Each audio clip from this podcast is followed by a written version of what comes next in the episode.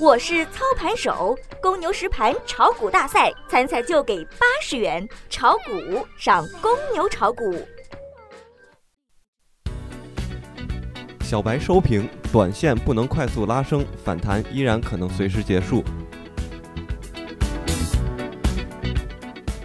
今日沪深两市继续受到外围市场的小幅低开影响，早盘在航空板块的带领下震荡走高。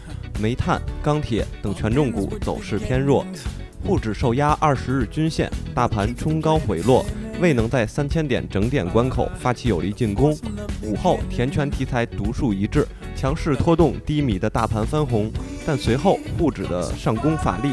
截止下午收盘，沪指收两千九百九十七点八四点，涨六点五七点，涨幅百分之零点二二。技术面上，大盘依然处于箱体震荡之中，中小散户投资者应以清仓观望为主。正因为这种多空的博弈愈演愈烈，长线的资金在看不到合理估值和多方占据主动的情况下，依然不敢贸然进场。期间务必重视两千九百九十七线，两千九百九十七是本波下跌的二分之一位。只要站稳这个位置，反弹随时可能启动。消息面上，六月十一号，消息面上，去年六月十一日，A 股纳入来自 MSCI 名胜公司新兴指数的愿望落空。此后，中国股市经历了大半年的起伏，而今又回归平静。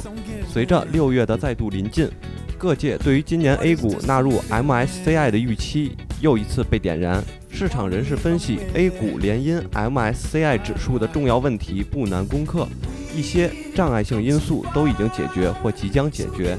今年 A 股纳入 MSCI 指数的可能性大增。行业板块方面，通信服务、机场航运、计算机等涨幅居前。概念板块上，高转送、次新股、供应链金融等涨幅居前。虽然白酒、高转送等近期热点都表现得极为强势。但从过去两日来看，热点并没有可持续性。总之，把握好市场节奏，上涨看量，无量则出，下跌不慌，急跌则补。好了今天的小白收评就到这儿了。